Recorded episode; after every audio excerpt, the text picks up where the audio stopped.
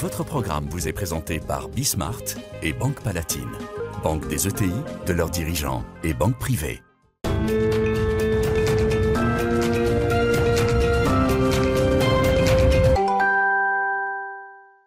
Salut à tous, c'est Bismart. Euh, On est de retour, émission thématique. Aujourd'hui, thématique sur l'une de nos passions, l'une de mes passions. L'automobile. Ouais, on va parler pendant une heure de, de l'automobile. Alors, démarrons avec Tesla. On démarrera avec Tesla parce que je me demande dans quelle mesure justement c'est un symbole de tout ce qui se passe. Et puis ensuite, euh, on ira voir un petit peu ce qui se joue du côté de la production. On ira voir euh, ce qui se joue en Chine euh, si on a le temps. Et alors on s'interrogera sur les banques parce que c'est passé un peu inaperçu, mais la Société Générale qui veut devenir le leader européen de la mobilité, à l'heure où on parle d'hybridation des modèles économiques, on est quand même en plein dedans. Allez, c'est parti, c'est Bismart. Votre programme vous est présenté par Bismart et Banque Palatine, banque des ETI, de leurs dirigeants et banque privée.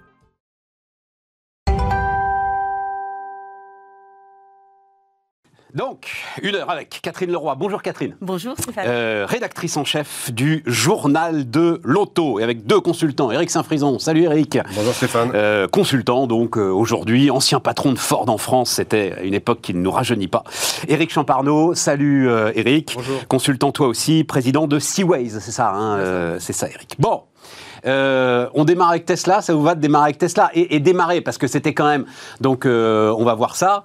Euh, je crois que c'était le 25 octobre, voilà.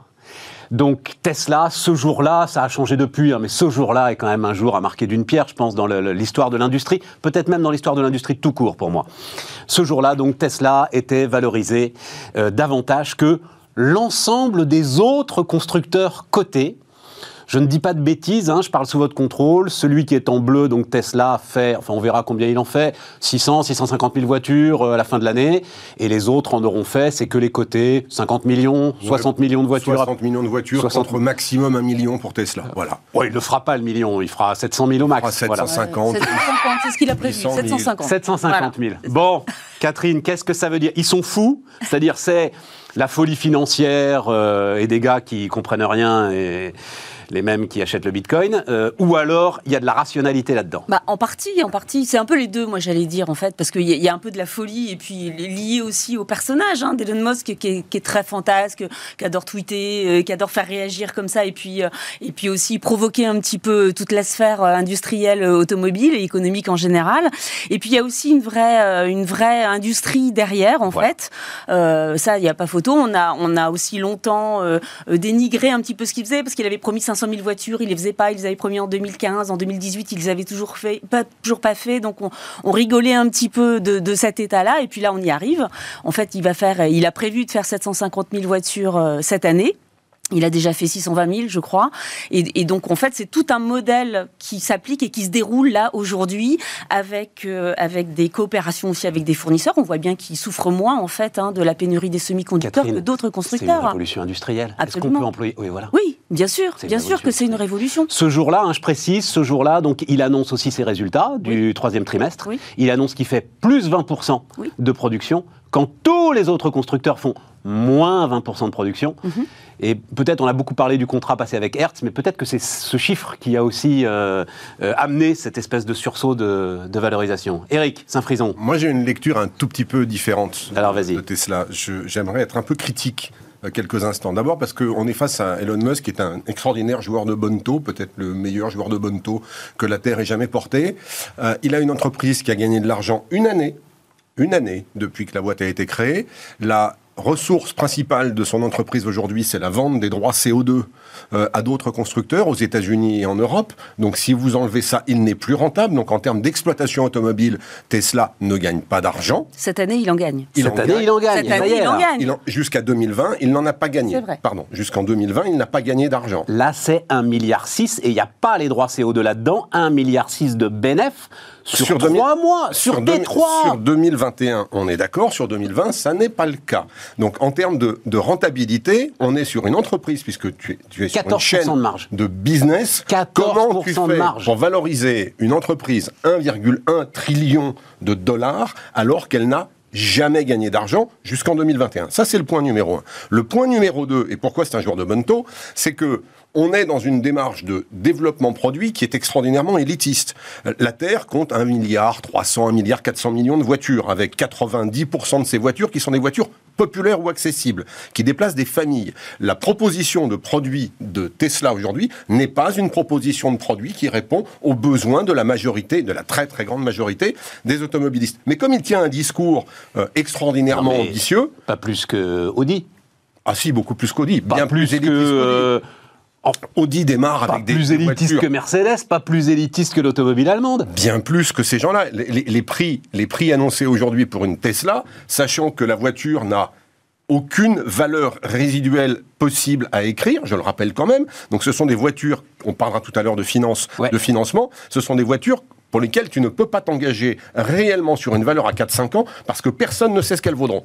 Donc on est bien sur une proposition qui est d'une extraordinaire fragilité. Et je reviendrai juste après, si tu me permets, sur un chiffre qui est fascinant. Si tu prends la valo de Tesla à la bourse, 1,1 trillion de dollars pour 600, 700, 800 000, 1 million de voitures, le million de voitures produites Tesla vaut 1,1 trillion de dollars. Volkswagen, Toyota, General Motors, Ford, qui tu veux, quand ils arrivent à 40 millions de dollars le million de voitures de capitalisation boursière pour un million de voitures vendues, ils sont tout en haut de l'échelle. Toyota y compris.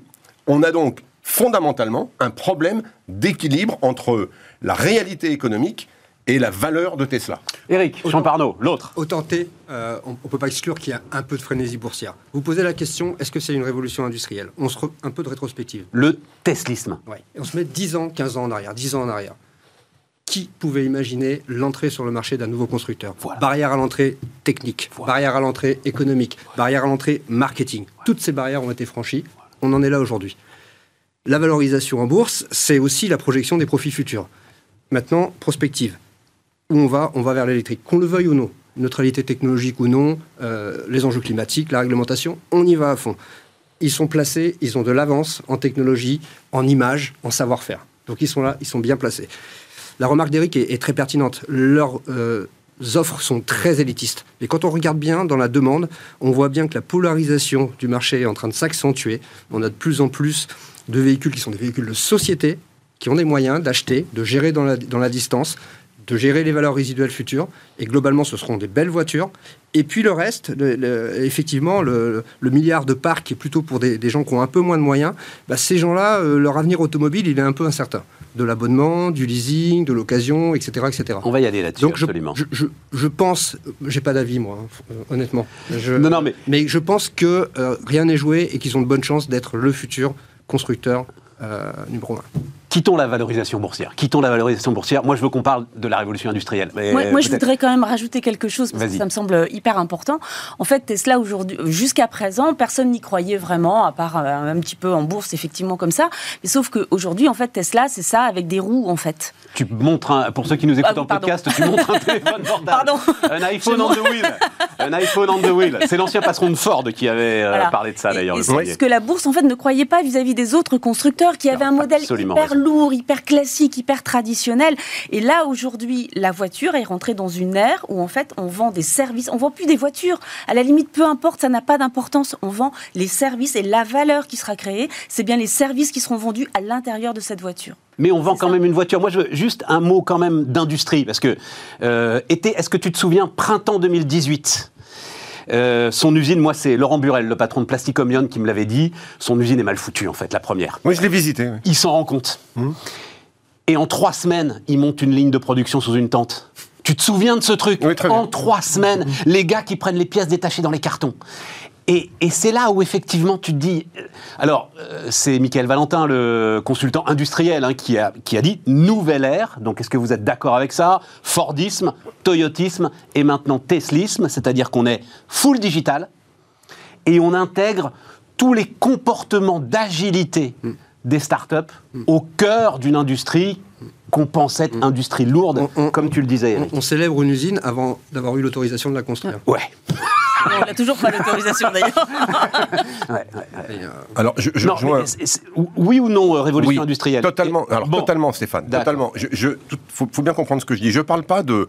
Je, n'apporte pas de critique euh, quelconque à ce qu'est Elon Musk. J'apporte une critique À la complète à la valorisation irrationnelle Alors oublions de la valo. l'entreprise. Oublions la valo. Euh, mais oui, euh, Elon Musk, il a apporté, il a poussé avec une espèce de, de frénésie hallucinante un nouveau concept de mobilité basé sur ses produits, un nouveau concept de production industrielle. Quand j'ai visité l'usine à, à- dans la baie de San Francisco, euh, à Fremont, qui était une ancienne usine euh, Toyota ou General Motors, je me souviens plus, j'étais avec des distributeurs français, on était absolument abasourdis par le faible niveau de technologie qu'il y avait dans l'usine. La moitié de l'usine n'était pas automatisée. La moitié de la construction de la voiture se faisait à la mano, comme dans un atelier de bricoleur. Mais c'est comme ça qu'il a lancé la marque, sans jamais dire ce que, que- ce qu'il faisait. Donc en faisant croire qu'il avait un modèle industriel. Et en fait, il a inventé son modèle d'assemblage ou sa nouvelle proposition en cachant la vérité, en l'habillant plutôt, plus qu'autre chose. Et comme il l'a fait pour tout un tas de choses, Ou tu crois pas en la découvrant petit à petit si sans doute Parce que a Burel me racontait qu'il était,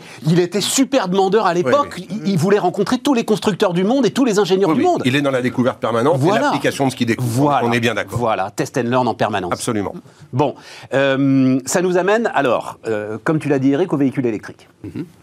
Je crois que l'industrie automobile est en train de vivre, a vécu, depuis le scandale Volkswagen sans doute d'ailleurs, euh, le choc le plus considérable qu'aucun secteur n'ait connu en termes de, comment est-ce qu'on va appeler ça, décarbonation administrée, quasi militaire. Oui, réglementaire. Hein, réglementaire, avec des amendes létales si euh, vous n'êtes pas euh, au rendez-vous. Et ils y arrivent. Hmm. Moi, je trouve ça assez fascinant. Comment est-ce que comment est-ce que vous regardez ce switch produit qui est en train de se faire? Donc, je dis pas de bêtises, hein, mais 20% de véhicules électriques en Europe Oui, euh, en septembre, c'est ça? Ou sur le sur le sur le troisième trimestre voilà. Électrifié. Avec les hybrides hybrides, rechargeables. hybrides rechargeables et voitures électriques. Oui. Mais on trouve des zones à- à- avec des chiffres bien plus impressionnants que ça, y compris en France. hein. Euh, quand on est subventionné correctement, quand on est aidé fiscalement, Ouais. on a des, des- des zones en France où on a plus de 20% des, des particuliers qui achètent des véhicules électriques. C'est le cas des, des Bouches-du-Rhône ou, ou- ou de la Drôme. Euh, évidemment, la Norvège, euh, qui a dépassé le 50% de- depuis un moment. Donc le, ce- le marché décolle, a décollé. Euh, il va peut-être Eric, pas toujours aller au même C'est rythme. absolument foudroyant quand vous discutiez avec des professionnels de l'automobile, même les plus convaincus comme Carlos Ghosn, par exemple, il y a 5 ou 6 ans, ils imaginaient 10% max du marché Oui.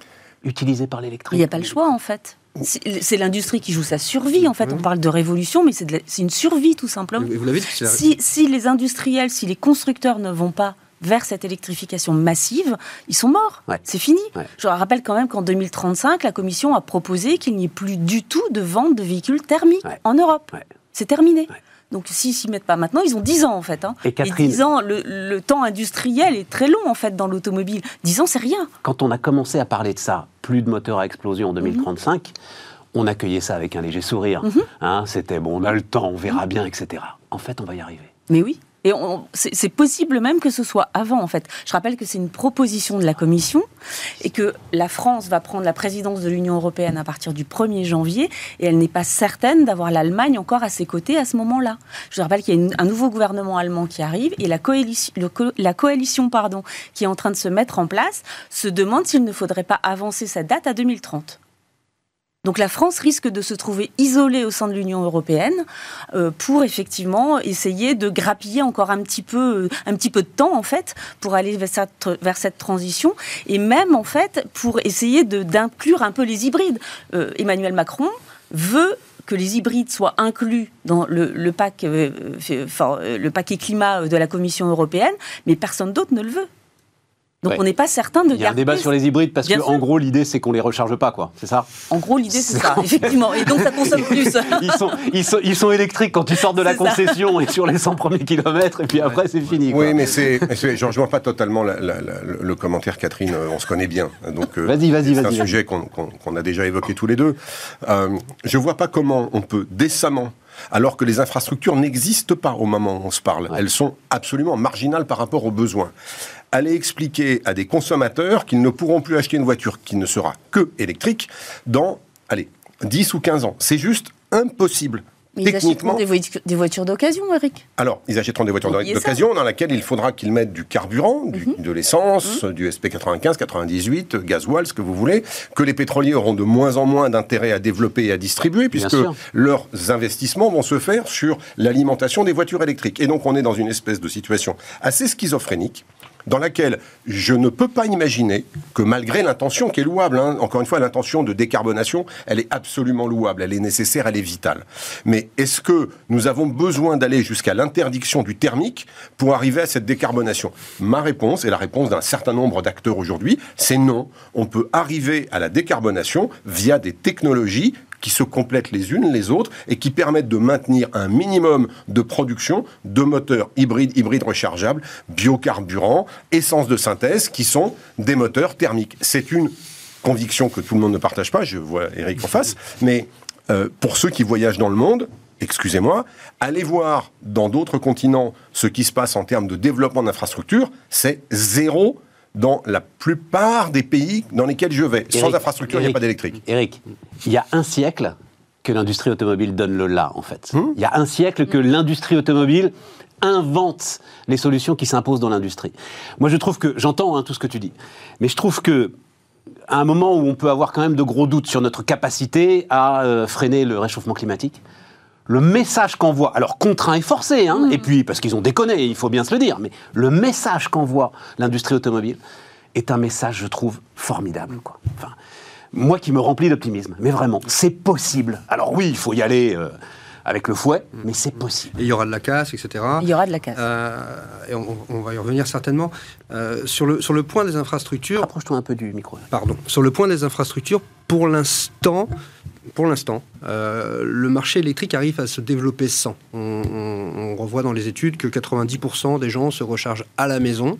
Ce sont des gens qui ont euh, la chance d'habiter dans, des, euh, dans de l'individuel ou au boulot.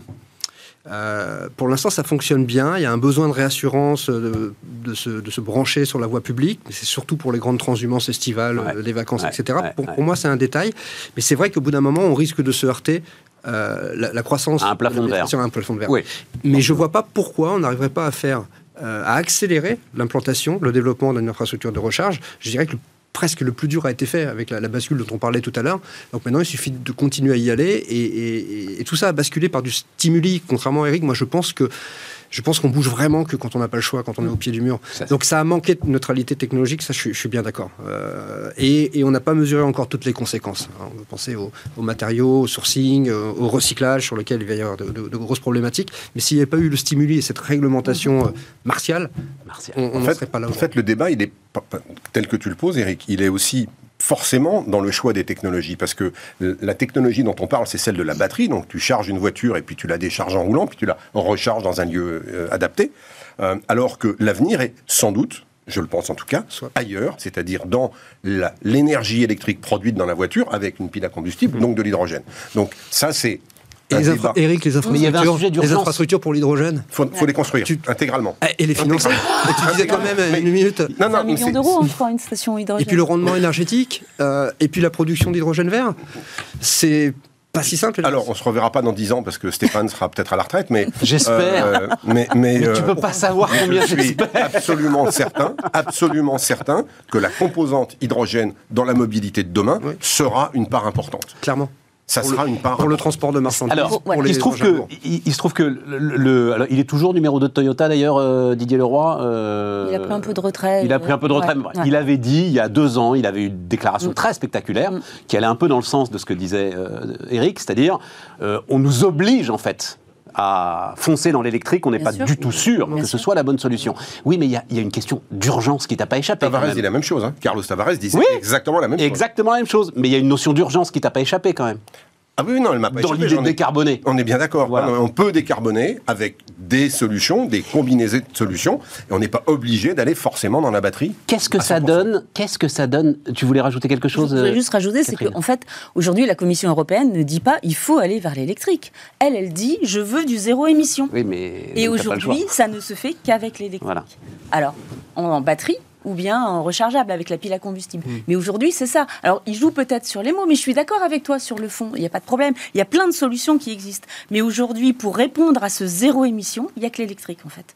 Qu'est-ce que ça donne dans les concessions, euh, les amis? Les, les vendeurs de bagnoles, là le switch du marché depuis euh, deux ans est vertigineux. Qu'est-ce que ça donne? ben C'est très compliqué, en fait. C'est très, très compliqué. Et puis là, ça l'est encore plus parce qu'effectivement, il n'y a pas de voiture, en fait, à vendre. Hein. Les, distributeurs, au-delà des vendeurs, la, strate au-dessus, hein, les patrons de groupe hein, qui, euh, qui font euh, toutes les concessions sur le territoire français, sont dans une, dans une autre aussi problématique parce qu'effectivement, il y a une mutation technologique. Donc, il faut qu'ils apprennent à vendre de l'électrique, à rassurer le client. Est-ce qu'il faut vraiment que j'achète de l'électrique Comment ça se recharge Comment je les etc. Donc c'est très compliqué. Il faut beaucoup de conseils en fait pour, pour, pour le client euh, particulier. Mais il y a une autre problématique aujourd'hui, c'est que les constructeurs, pour créer justement cette valeur, pour atteindre les 10% de marge opérationnelle que, veut, que veulent absolument les constructeurs automobiles, ont décidé de bouleverser, de révolutionner également tout le système de distribution automobile en France. Donc on n'aura plus des distributeurs automobiles, mais on aura vraisemblablement de plus en plus des agents commerciaux et qui factureront soit à leur compte ou pour le compte du constructeur. C'est-à-dire que le constructeur met en même temps la mainmise complète sur son système de distribution.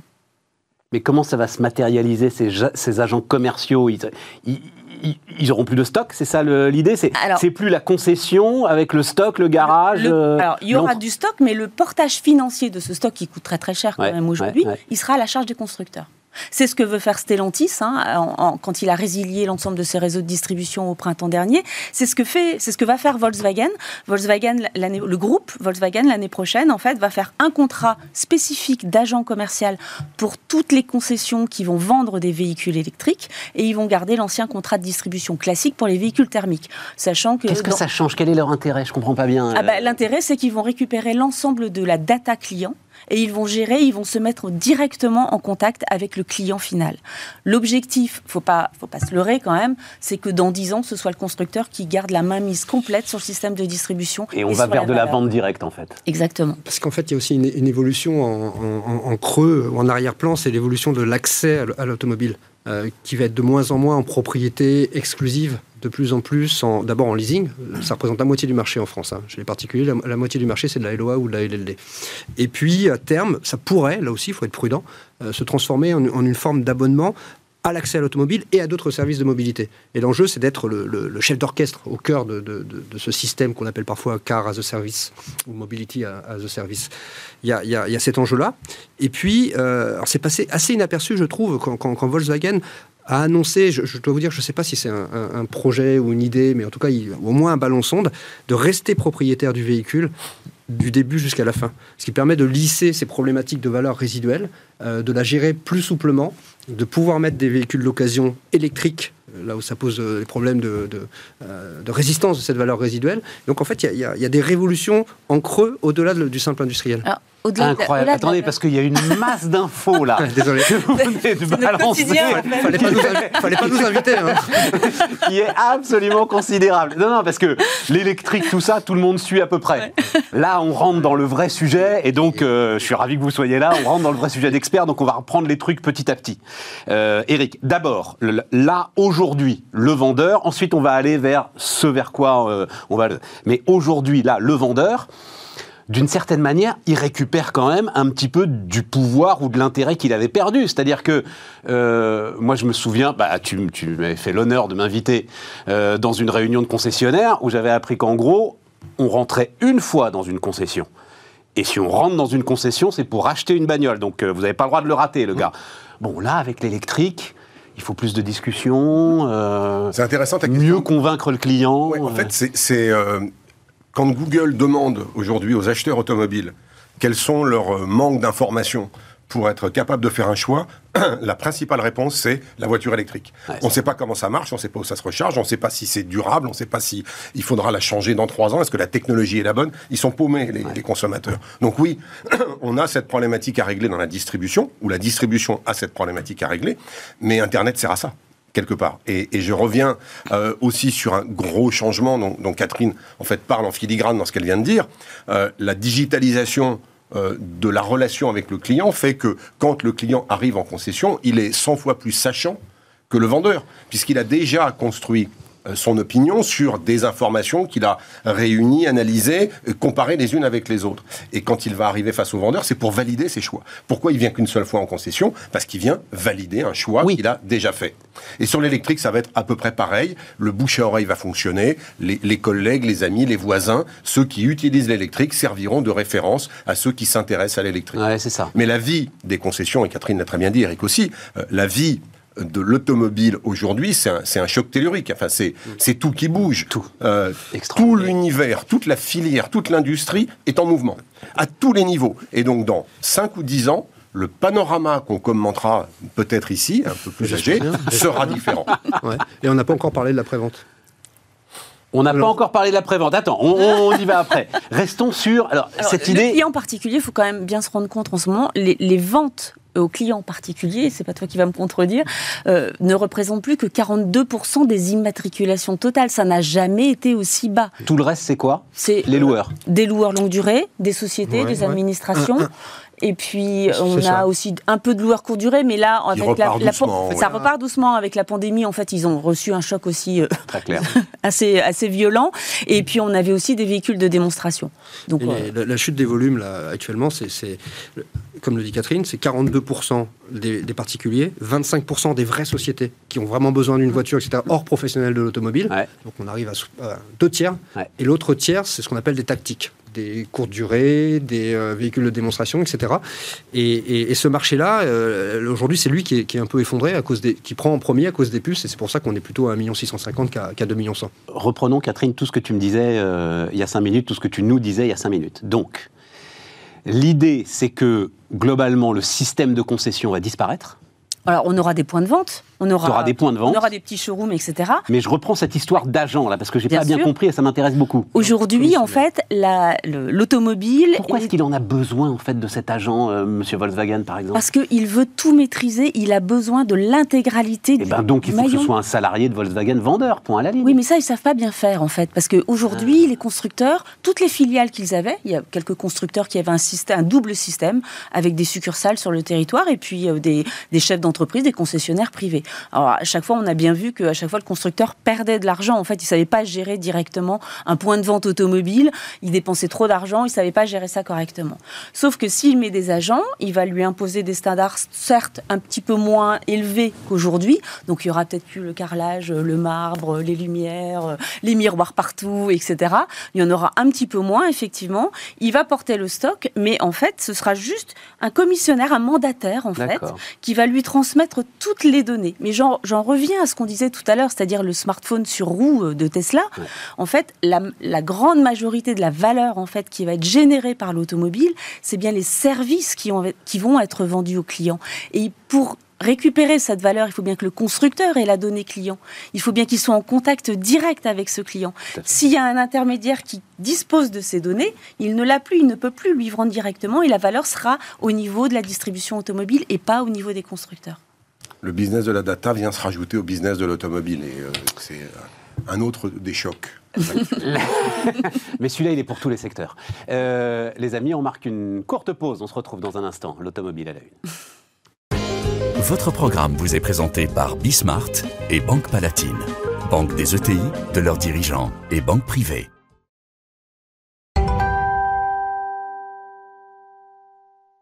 On repart, les amis. Donc, euh, encore une demi-heure autour de, l'automobile. Un mot, on, va revenir sur euh, les formules d'abonnement, euh, Catherine, mais il y a quand même un truc, parce qu'on parle de production.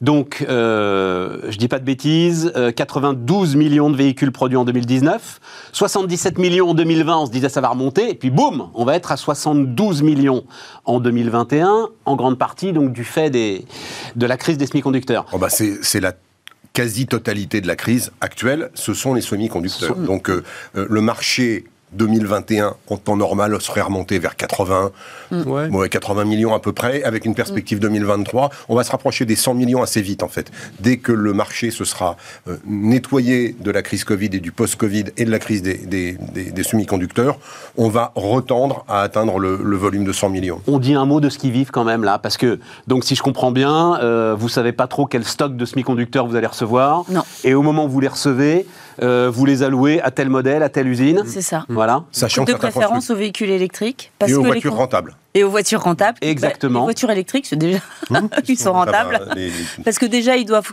toujours euh, suivre les directives de la Commission européenne suivant les normes café. C'est-à-dire qu'effectivement, il faut qu'ils tendent vers ce 95%, 95 Grammes. euh, grammes d'émissions de CO2.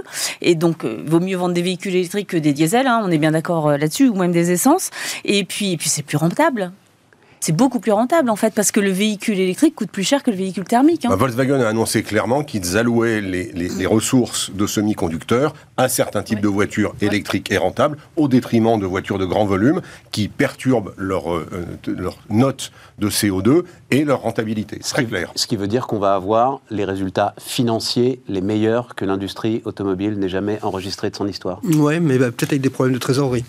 Parce que, Parce certes- que bah, parce que c'est, c'est une industrie- ça reste une industrie de volume. hein. Tant, tant que tout le monde ne sera pas Tesla avec euh, la capacité de, de lever euh, un- un peu- un- quel- quelques montants que ce soit sur le marché, il faudra euh, bah, faire face à faire face aux besoins d'investissement, faire face à, à pas mal de choses. Et donc globalement, il- s'il n'y a pas de volume, il y a, il y a- il y a- il y a des soucis. Aujourd'hui, euh, c'est une espèce de paradoxe. On, on va avoir des affichages effectivement de rentabilité. malgré des marges à 10-12% qui sont jamais connues. Enfin, je ne sais pas si vous vous souvenez, mais il y a quelques années, quand Carlos Ghosn disait qu'il visait 5% de marge opérationnelle. Mais bien sûr, je m'en souviens. Mais évidemment. Là, on est au double. Mais oui. Ouais, ouais. Et vous n'avez pas posé la question de pourquoi on, on a cette pénurie de, de- de semi-conducteurs? Oui, enfin, c'était pas vraiment mon sujet, mais enfin, si tu veux, Eric, mais on, le- c'est- on le sait tous, quoi. Enfin, euh, Ah bon la tempête parfaite sur les semi-conducteurs, elle a été beaucoup décrite, racontée. euh, Bof, euh, moi je trouve au contraire que c'est une belle leçon de- d'avoir voulu gérer un peu trop bien la fermeture des usines, de couper tous les coûts et globalement de pas anticiper la reprise et de se faire souffler les marchés par d'autres industries, téléphonie, 5G, etc. Ils ont les mêmes problèmes, Eric. Ils Ouais. ont les mêmes problèmes. Les pénuries, tu les as partout. Euh, les conteneurs qui sont bloqués dans le, le port de San Francisco. euh, Enfin, bon, je, je- non, Moi, moi, je- il y a juste un truc qui me, non, non, non, non, mais il y, a- il y a juste, c'est encore une, ce qui me fascinait, la, la leçon industrielle, parce que vous l'avez, tu l'as dit, euh, Eric, à un moment, tout ça, beaucoup de ces produits sont subventionnés. Ouais. Donc tu te retrouves là encore, donc. euh, décarbonation martiale. J'aime beaucoup euh, cet adjectif, je vais le garder. Tu me l'offres, je vais le garder. Décarbonation martiale. Ça marche. Révolution du côté des ventes. Plus de valeur ajoutée. Et subvention permanente de la part des États. Hein C'est le modèle de l'économie de notre décennie, j'ai l'impression, qui est en train de dessiner le- l'automobile. Tu vois ce que je veux dire Avec une offre totalement renouvelée. Alors, alors Vas-y. permanente, euh, je ne suis pas sûr, hein, pas éternelle. Globalement, pour l'instant, les taux sont bas, le service de la dette est bas, euh, on fait confiance aux États et autres, mais on n'est pas à l'abri. Et là, on ne va pas rentrer dans l'économie monétaire parce que c'est incompréhensible. Mais le jour où Parce tout que ça là, se c'est re- moi qui vais Ouais, et, et- et- et- mais, mais globalement, on ne pourra pas subventionner, on ne pourra pas offrir des bonus euh, à 6 ou 7 000 euros, jusqu'à 15 000, hein, comme on l'a dit dans, dans certains départements euh, avec, euh, avec le territoire qui aide. Un jour ou l'autre, ça va se tarir. Donc il faudra que la pompe ait, suffis- ait été suffisamment amorcée. Le modèle économique de la voiture électrique, aujourd'hui, pour le grand public, une voiture électrique d'accessibilité sans subvention, il n'existe pas.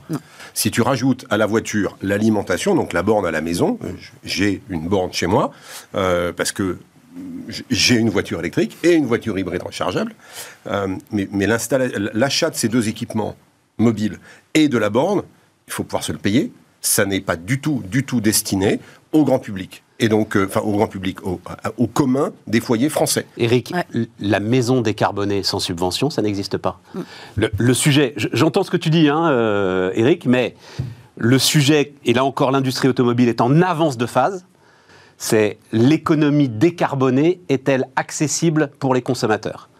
Pas sûr du tout. Non, pas sûr. Et, voit- donc les subventions publiques vont peut-être devoir être permanentes. Oui, c'est vrai. Oui. Voilà. Il faudra changer les assiettes euh, Oui. fiscales. Voilà, Et mais en tout cas- Une révolution fiscale. Oui, exactement. L'industrie pose, l'industrie automobile, euh, je trouve, en avance de phase, nous pose cette question. Petite précision pour euh, poursuivre euh, ce sujet-là. En fait, au 1er janvier euh, 2021, on s'est aperçu que le parc automobile français avait augmenté. Donc on atteignait 40 millions de véhicules à peu près, en grosso modo, je vous la, je vous la fais à la louche.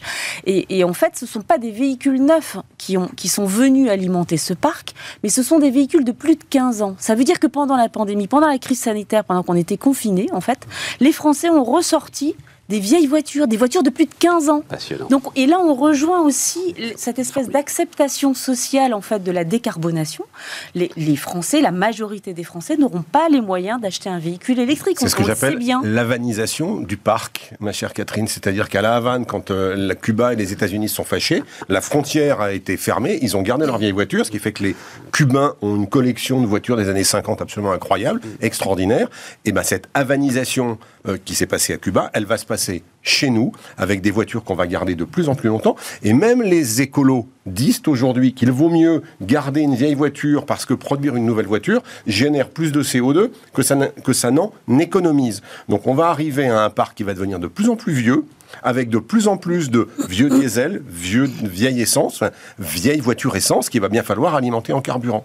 Et ça va être intéressant aussi sur le plan... euh, Absolument de la distribution. Absolument passionnant. Et ça commencera, parce que à un moment, les décisions martiales.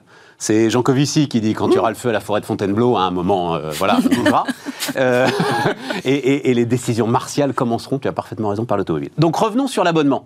Euh, alors il se trouve que c'est- Clotilde Delbos qui est la, hum, donc la directrice Oui. financière de Renault, qui je crois aussi a dirigé ou dirige encore la filiale mobilité Dirige, mobile. Ouais. dirige, Absolument. qui s'appelle Mobilize. Mobilize, voilà. Ouais, et qui dit justement donc cette, cette augmentation générale du prix des voitures, euh, alors générale, mais aussi du fait euh, du choix qui est fait par les constructeurs de, de réserver ça, aux- de réserver les semi-conducteurs aux voitures à plus forte marge, va peut-être permettre d'avancer sur de nouvelles offres. Bah, C'est les de ça offres dont tu veux parler. Exactement, ce sont les offres d'abonnement, mais qui existent déjà en fait, hein, qui, qui commencent à émerger un petit peu partout. En fait, on le voit bien. Quelle Alors- différence entre l'abonnement et la location longue durée? Alors la location longue durée, en fait, elle se base, ce que disait Eric tout à l'heure, elle se base sur une valeur résiduelle, c'est-à-dire que on va estimer un loyer en fonction de la valeur que À la terme. voiture aura dans 3 ou 4 ans en fait. De, voilà, on se dit, voilà, la voiture, dans 4 ans, elle vaudra 60% de son prix du neuf. Donc, à partir de là, sur mes 4 années en fait, de location, je calque mon loyer. Voilà, je calcule. C'est assez basique. Enfin, je ne suis pas mathématicienne, mais c'est assez simple, en tout cas, pour, euh, pour les professionnels de le faire. Sur l'abonnement, c'est autre chose, parce que là, on va payer une somme fixe. Et notamment, le- un des premiers en, en- en Europe à avoir lancé l'abonnement, c'est Link Co. C'est le constructeur euh, chinois, en fait, hein, qui, euh, qui a décidé euh, de, de- de calquer pour 500. Vous dépensez 500 euros par mois et vous avez une Mais on vous dit pas que vous avez une voiture neuve. Vous avez une voiture. Mais j'ai une voiture chez moi. Chez vous, vous la rendez, vous avez un préavis comme Netflix. C'est-à-dire que vous payez au mois le mois et puis quand vous en avez marre, vous la Oui, rendez. c'est ça, mais je suis pas obligé d'aller, euh, je sais pas où, chercher une voiture le Vous jour où j'en ai besoin. Vous, vous fait, payez je- 500 euros et vous l'avez. La différence voilà. fondamentale entre la location longue durée et l'abonnement, c'est la flexibilité. C'est-à-dire que l'abonnement, comme tu l'as dit Catherine sur Netflix, tu veux l'arrêter, tu as 30 jours de préavis, tu rends, tu rends Netflix, c'est terminé, enfin tu, tu résilies ton abonnement, et là tu résilies ton abonnement chez Link Co ou chez les, les autres qui commencent à se lancer dans cette, dans cette Absolument. démarche. Ou je change de voiture. Ou je change de voiture, ou parce que j'ai déménagé, j'ai besoin d'un autre type de voiture, donc je vais changer Voilà. mon contrat. Cette flexibilité, aujourd'hui, elle n'existe pas vraiment. Elle est en train d'apparaître. Cette euh, capacité à louer la mobilité dont on a besoin, en fait, Ouais. en fonction de son lieu d'habitation et de son usage. C'est pour ça que j'apporterai peut-être, mais je- sous forme de question, une, une- une subtilité. En fait, c'est du leasing réversible, ce dont on parle là. Ou flexible. Flexible. Parce que, parce que, Mesdames, messieurs, voilà le leasing réversible. désolé. Ça nous que- manquait. Parce fait, le, le cran d'après, le cran d'après, c'est et ça posera la question des ruptures de charge que tu que tu mentionnais. C'est euh, là en semaine, je suis essentiellement en transport en commun ou en vélo, etc. Et puis le week-end, peut-être euh, une petite voiture. Et, et puis l'été, et ça c'est vieux comme le monde. hein, et l'été, quelque chose d'un peu plus costaud pour mettre la planche à voile, les enfants, les poussettes, etc. Et, et- et c'est c'est ça que tout le monde vise. Et, c'est le premier qui arrivera à faire ça euh, sera le Parce que ça aussi, ça fait. Alors, euh, euh, père de famille nombreuse, n'est-ce pas Mm. Euh, Quatre enfants, effectivement, le prototype du gars, moi, qui a la grosse bagnole, qui dort toute la semaine, et même parfois le week-end, euh, dans, euh, dans un jardin. Mmh, Bon, j'ai la même. J'ai la même. Euh, Voilà, tu as la même. 15 ans qu'on nous promet ce que tu viens de décrire. Ouais, ouais, ouais. Ça paraît pas compliqué à faire, En et pourtant 15 ça ne se fait pas. c'est 15 ans. très cher. Ce Mais c'est compliqué. très cher. C'est ce qu'il y a de plus compliqué. Pourquoi, pourquoi, pourquoi Parce que ça coûte très très cher. Il faut en fait. l'immobiliser. Tout le monde va vouloir le petit cabriolet pendant les week-ends de l'ascension, voudra le monospace pour aller en vacances l'été et le 4x4 pour aller à la montagne l'hiver. Tout le monde a les mêmes demandes au même moment. Te dit. C'est impossible à résoudre. C'est ce qui a tué Et donc ça veut dire que le constructeur est obligé de gérer un stock de dingue C'est impossible. pour répondre à la demande. Ingérable. Et, Alors, euh, on s'il faut a- payer les gens pour t'apporter euh, la voiture là où tu es, au boulot, à la maison, c'est le, le modèle économique qui est pas. En fait, jusqu'à présent, on avait le modèle de la location longue durée, bien connu, avec ALD, avec Lisplan, avec Arval, etc. On avait le modèle de la location courte durée, très connu également, avec Avis, Hertz, Europcar, etc., etc. Et là, aujourd'hui, en fait, c'est engouffré depuis quelques, de quelques temps, mais c'était assez anecdotique, en fait, la location moyenne durée, qui correspond justement à ce système d'abonnement, où on se dit, je prends une voiture, de préférence pas neuve parce que ce sera beaucoup plus rentable. Je prends une voiture d'occasion justement qui ne roule pas assez et puis je vais calculer en fait son taux d'utilisation. Pour que ce soit rentable, il faut que cette voiture roule en fait 80 ou 90% de son temps. C'est le, même système économique et, le, même, la même formule économique, j'allais dire, que le loueur courte durée. Il ne faut pas, surtout pas qu'une voiture dorme sur un parc de stationnement. Et le véhicule d'occasion permet ça en fait, et c'est ce que fait Lynk Co. Vous allez rendre la voiture, j'en veux plus de votre voiture, 500 euros, j'arrête mon abonnement. Cette voiture-là, elle va pas être, repartir après dans un système de vente en véhicule en- sur le marché de l'occasion. Elle va être relouée à quelqu'un d'autre. Donc en fait, elle sera tout le temps utilisée. Et Alors, là, l'équation économique un- devient un mot, un mot, un mot, parce qu'on Pas- avance. Pas, oublier les systèmes, euh, pardon, peer-to-peer. Euh, la voiture qui dort, Oui. il y a peut-être quelqu'un pas loin qui aimerait bien l'utiliser. Oui. Euh, ça te fera gagner un peu d'argent, Oui. lui, ça lui en ferait économiser. Ça n'a pas encore basculé. On a des startups qui se sont lancées là-dessus Oui, il y a oui. Il n'y a 4-5 ans. Il y en a aucun modèle qui fonctionne Non. à date. hein, C'est quoi euh, C'est Wicar qui a été racheté puis revendu par la SNCF, c'est ça Euh, Absolument. Voilà, Euh, par exemple. bah, oui, non, bah, c'est. euh, Ils n'y sont pas arrivés, la SNCF. Comment il s'appelle euh, Drivey Drivey, il y a Drivey, quelques absolument, oui. Ouais. Alors ça, ça fonctionne Avec des en petits boîtiers, avec des petits boîtiers qui te permettent virtuo. d'ouvrir la voiture, etc. Partage, hein. virtuaux avec le déblocage à distance, mais tout ça, ça fonctionne de façon, euh, c'est intéressant, Ouais. c'est marginal par C'est rapport à l'économie globale. Mais jusqu'au jour où il y a un truc dans le contexte économique, technologique, réglementaire qui fait que ça bascule. Justement peut-être euh, des décisions martiales pour euh, décarboner massivement et des gens qui, comme on l'a dit, n'auront pas les moyens de, à de louer ta s'équiper. voiture. Voilà, on t'obligera en fait à louer ta voiture. Il y a- Alors attends, j'ai juste rajouté un truc. Il y a, il y a On va quelque pas y chose arriver, économiquement qui s'est passé. Non, mais ça va, ça, va, la ça va parole. dans, dans le sens de ce que tu, veux- tu veux- ce que t'attends, que tu tu sais, tu sais pas sur quoi je veux aller. Vas-y, vas-y. Tu as vu que Europcar avait été racheté par Volkswagen. Ouais. C'est pas totalement anodin. Qu'un loueur courte durée soit racheté par un constructeur, et en l'occurrence celui-là, c'est totalement. Enfin, c'est- la, la lecture qu'on doit en avoir, c'est que cette capacité à faire de la mobilité de courte période rentre totalement dans la stratégie des, des constructeurs. C'est super intéressant. Voilà. Et, et c'est Renault qui est notamment a pris des parts dans BP. Ouais. C'est exactement pour ça. Euh, tu- alors, donc, Link Co, vous, vous avez parlé de Link Co, c'est ça, oui, hein, donc chinois. Donc, et, alors, et, et- et la Chine, alors, euh, alors euh, Pareil, ça fait 15 ans qu'on me dit ça y est, la voiture chinoise débarque. Ah, c'est pas la Chine, c'est la voiture chinoise en Europe. La voiture chinoise débarque. euh, J'ai l'impression de réécouter Calvet euh, euh, Et qui voulait avec les Japonais. Tu te souviens C'était- Calvet. C'était le péril japonais. Et il a- avait raison. Hein? Ils sont arrivés, les Japonais. Oui, oui, oui, mais justement, j'attends les Chinois. Ils, ils sont pas Euh, Faut être là. patient, euh, faut être patient ou pas. euh, mais globalement, bah, si, euh, il y a des voitures produites en Chine qui arrivent. Voiture électrique de Renault, ça s'appelle Spring. C'est une boutade, mais bon. Euh, Ça avait été une, MG. colère- une saine colère d'Éric Saint-Frison ouais, bah oui, mais il a sur raison. cette. Euh, coup, sur coup, il a raison. Et, et- et- et tu as vu, non, juste petite parenthèse, c'est intéressant parce qu'elle va peut-être rentrer dans le débat présidentiel, cette euh, J'ai Dacia fabriquée en Chine. Bah, il se trouve que la question est posée euh, parfois par euh, des journalistes.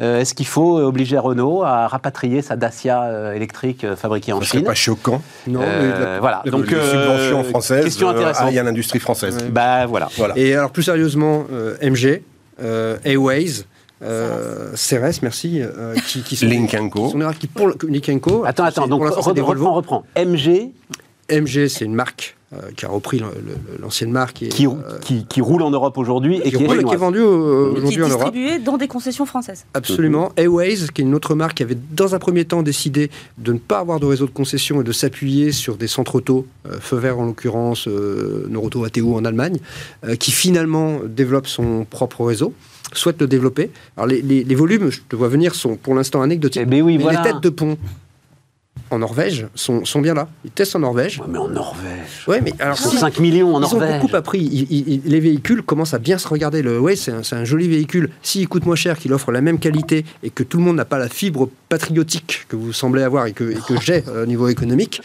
eh ben, ça peut, ça peut finir par marcher. Non, mais ça fait, ils sont arrivés cette année, en fait. hein. Ça fait même Donc pas là, il se passe quelque chose. Mais non, parce Mais oui. qu'avant, comment il il s'est passé quelque chose. Euh, celui, qui a, celui qui a racheté Volvo, Geely, c'est ça euh, Ouais, qui, qui a racheté Volvo. Il y a euh, SAIC. Moi, je me souviens de Laurent Burel, toujours le même, qui me parlait de la puissance. Donc, c'est le constructeur de Shanghai, hein, SAIC.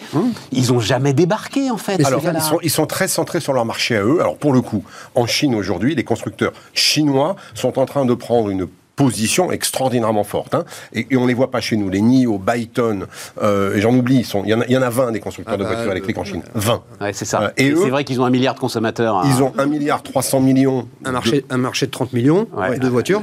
ils sont, voilà, ils sont en train d'essayer de satisfaire leur marché interne avant de partir à l'externe. Et comme on a la gentillesse, avec nos subventions européennes, de financer intégralement le développement de la recherche chinoise sur les voitures à batterie, parce que c'est eux qui les fabriquent quand même, faut pas l'oublier, euh, eh ben, ils vont utiliser mal, notre subven- nos subventions, développer la technologie qu'ils vont nous revendre après. Donc le, le cercle est extraordinairement vicieux, euh, extraordinairement vicié, puisque au final, l'ensemble des mesures qui sont prises chez nous servent une industrie, et c'est l'industrie chinoise.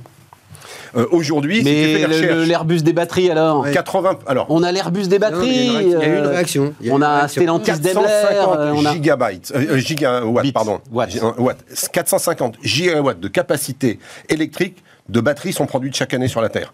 20 gigawatts sont produites ailleurs qu'en Chine et en Corée. Oui, mais ça commence. 20, non mais 20 sur 450. Ouais, c'est énorme. C'est colossal. Bon Avant qu'on les rattrape, c'est juste impossible. Et, et en, en Europe, il y a Stellantis qui a, un pro- et- qui a des Et projets. avec Daimler Avec Daimler, il y a deux, trois projets, mais on parle de quelques gigawatts. Il y a Tesla aussi, quand même.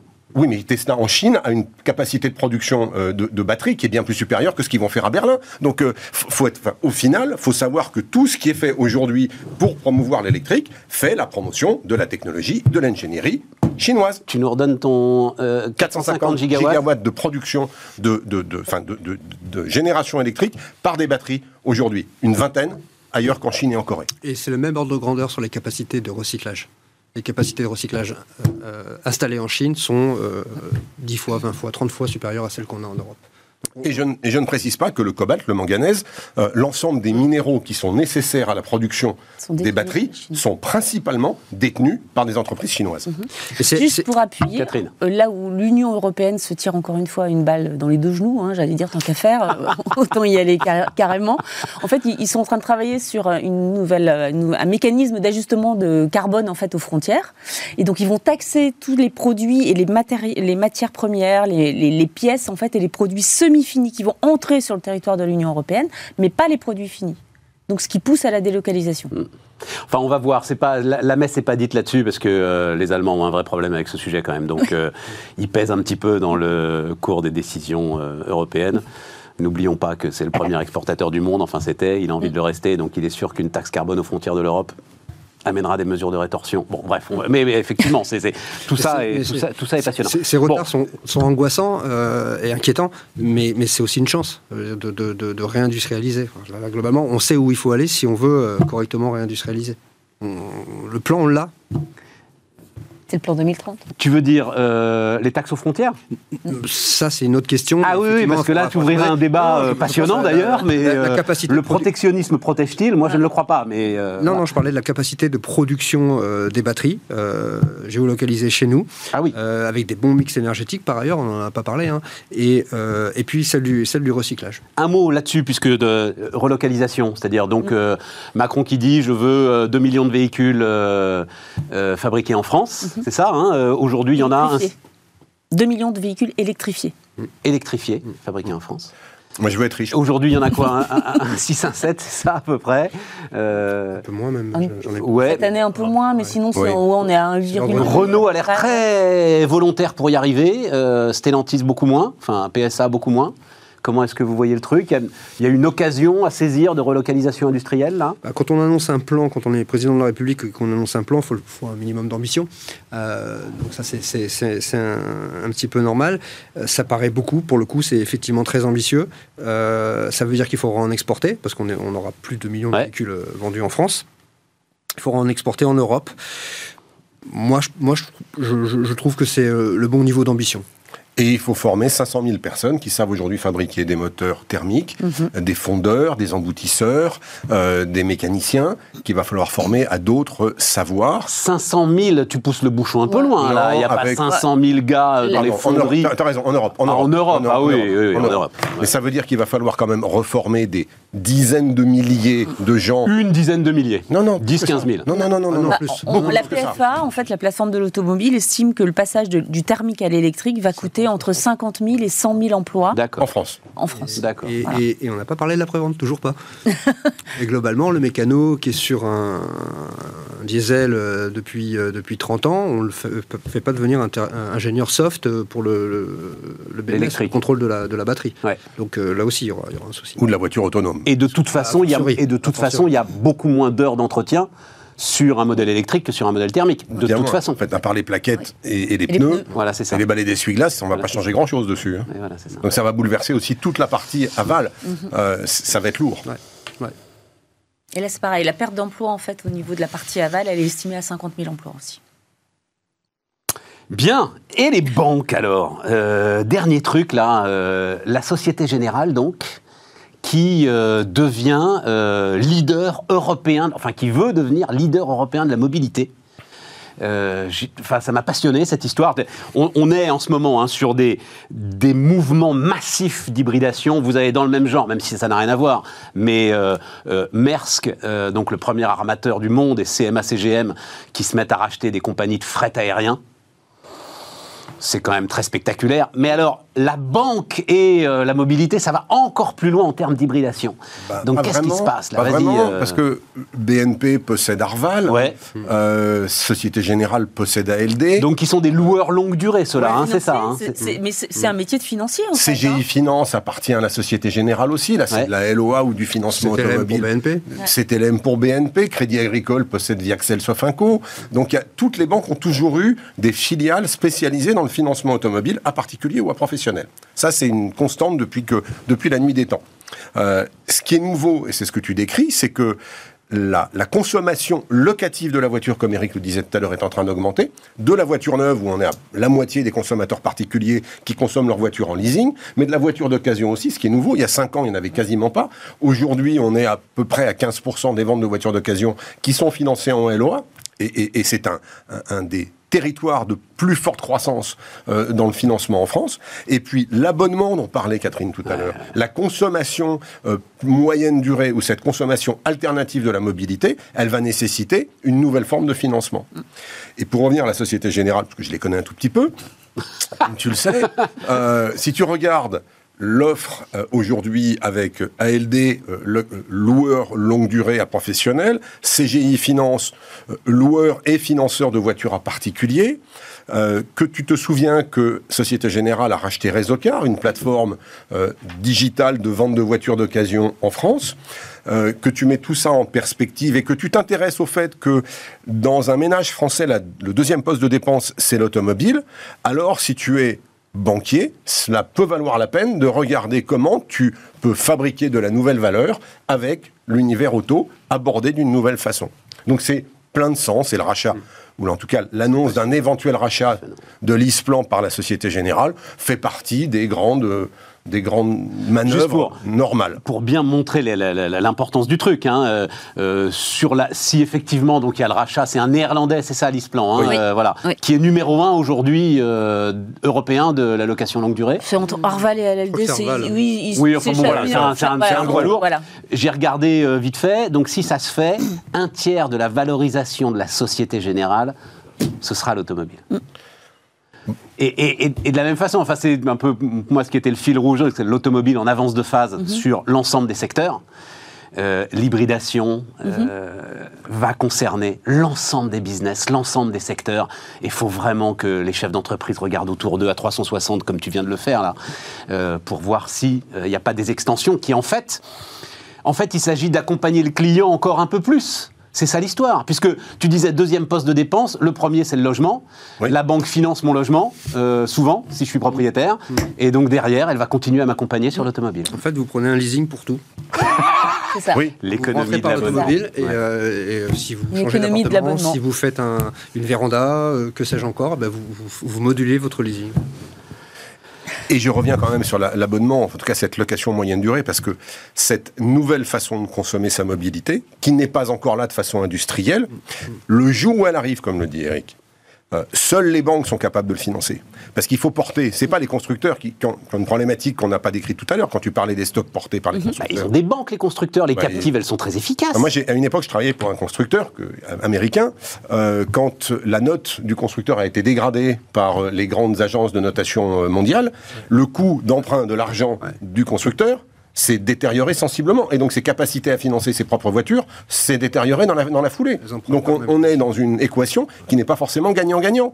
Donc, les constructeurs peuvent avoir intérêt à avoir des partenaires extérieurs capables de, se, de suppléer Et leurs donc, ils abandonneraient leurs captives. Ça Bah, s'appelle non. les captives, hein, c'est les banques des Non, constructeurs. parce qu'en fait, une captive aujourd'hui, si tu la consommes pour financer ta consommation, c'est bien. Mais si tu consommes euh, les capitaux qui sont dedans pour financer les stocks, t'as un problème. T'as plus assez d'argent pour tout faire. D'accord. J'étais en train d'imaginer une fusion entre une banque et un constructeur. Bah. non, sérieusement. Non, mais euh, évidemment. Ah ouais. Évidemment. Peut-être. Ça a du Un sens. jour.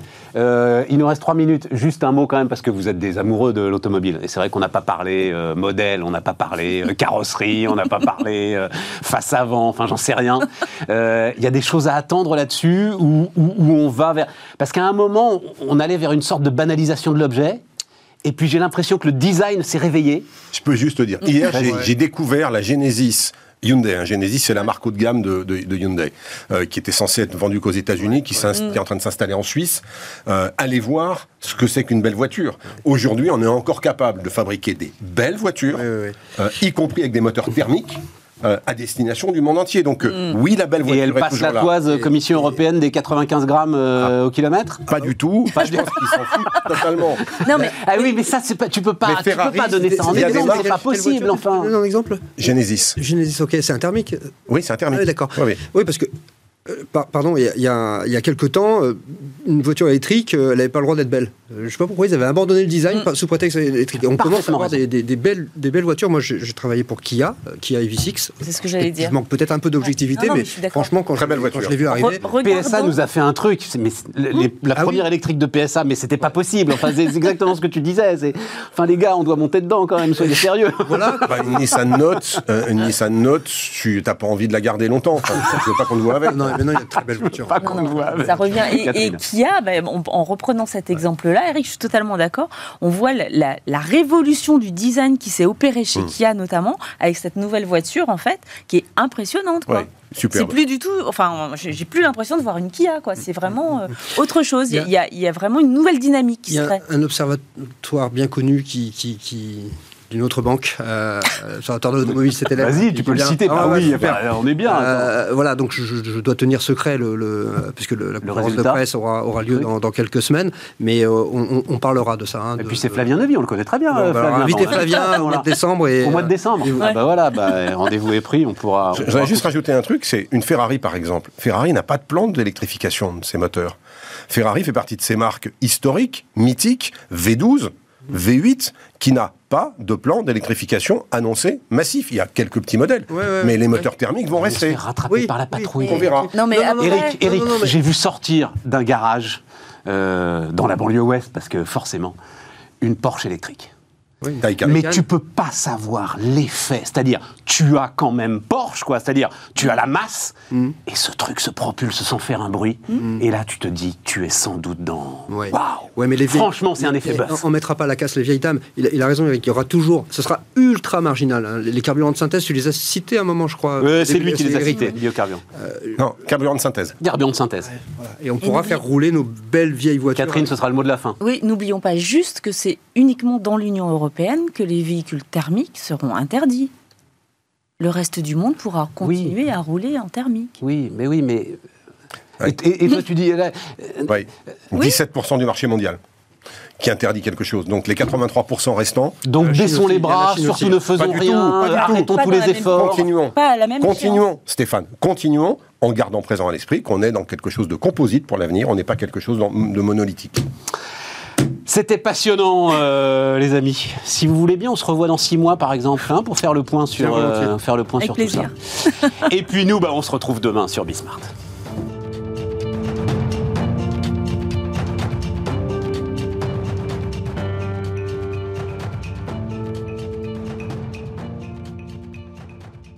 Votre programme vous a été présenté par Bismart et Banque Palatine, banque des ETI, de leurs dirigeants et banque privée.